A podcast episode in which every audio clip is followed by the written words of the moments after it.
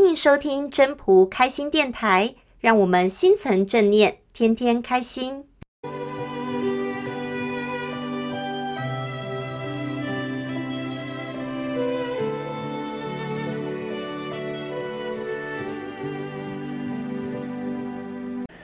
各位朋友，大家好，我是主持人 Marine。最近，我想很多朋友都应该在吃尾牙吧。我有一个朋友啊，在尾牙聚餐后，酒后开车，所以呢出了车祸，车子呢是撞得一塌糊涂。不过啊，幸好人没出大事。就因为这样子呢，所以还去了行天宫拜拜，还发誓以后都不敢喝酒开车了。不过啊，可惜没多久。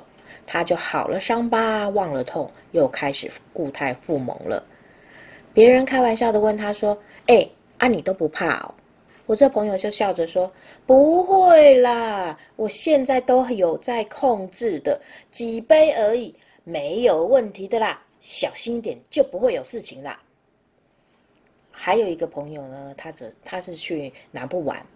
因为呢是全家出游嘛，所以是大人小孩都很兴奋，欢欢喜喜的开车上路，车内呢也是笑声连连呐、不过突然间就发出了一声尖叫，所有的人呢顿时吓了一跳，原来是啊忘了检查这个瓦斯是否是不是有关好。不过幸好他们都还没有高还没有上高速公路。前车的人呢，就原车折返，回到家后呢，四处都确确实实的再次检查确认后，才安心出游。其实人呐、多多少少呢，都带有一点赌徒的性格，很容易会心存侥幸，所以老子才会说：“大道甚夷而民好径。”大道明明就是很平坦的。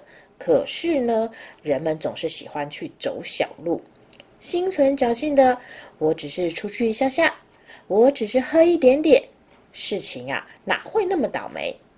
可是很多时候呢，一些可以预防的灾难，或者是一些可以避开的祸事，偏偏就会因为那一下下一点点就发生了。两个朋友，两个心态，两种做法。只能说是事情还没发生的时候，永远不会知道站在外面敲门的是报喜的喜神，还是来收割的死神。